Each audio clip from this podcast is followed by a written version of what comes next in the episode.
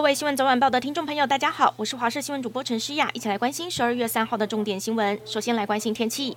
今天北部、东北部的民众暂时脱离了又冷又多雨的天气，不过星期天开始东北季风再报到，转为湿冷多雨。星期二低温最有感了，只有十六度。星期三会稍微的缓和，随即星期四再一波东北季风来袭，北部迎风面又转为湿冷，气温温差大。三高、心血管疾病和中老年人要特别当心，尽量避开最冷的清晨出门运动，才可以保护心血管，逃离心肌梗塞。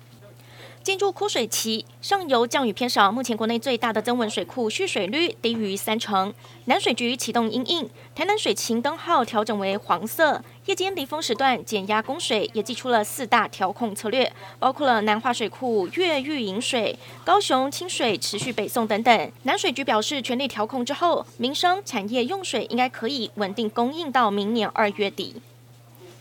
卡达世界杯足球赛小组赛最后一轮又有亚洲惊奇出现了。H 组已经确定晋级的葡萄牙对上必须赢球的南韩。虽然一开始是葡萄牙先取得点，但是太极虎的金英权靠着 C 罗的另类助攻将战局追平了。结果到了下半场伤停补时的阶段，南韩一哥孙兴敏一个人被三个人包夹，又传出漂亮助攻，让黄喜灿踢进逆转的绝杀球，南韩就以二比一击败了葡萄牙。由于小组赛的总进球数，南韩是胜过乌拉圭的，所以太极虎杀出重围，睽违十二年再度前进十六强。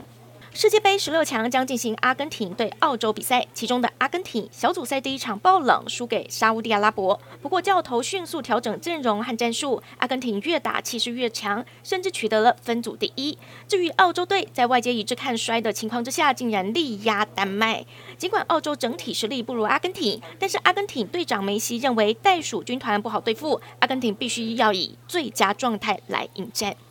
论文风波现在也烧向基隆，民进党立委蔡适应台北大学的博士论文经过学伦会调查，认定为抄袭，博士学位被撤销。对此，蔡适应透过书面回应，虽然还没有收到正式的报告，但对于部分外审委员因为部分附注漏列，认定论文抄袭，他尊重审议的结果，但也会依法提出申诉来维护他自己的权益。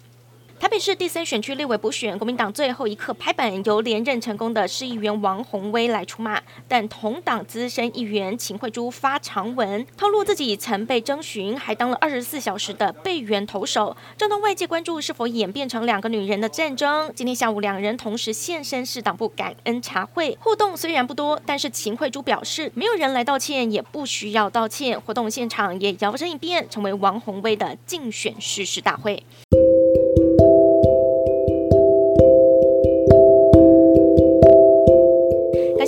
上的焦点新闻，我们再会。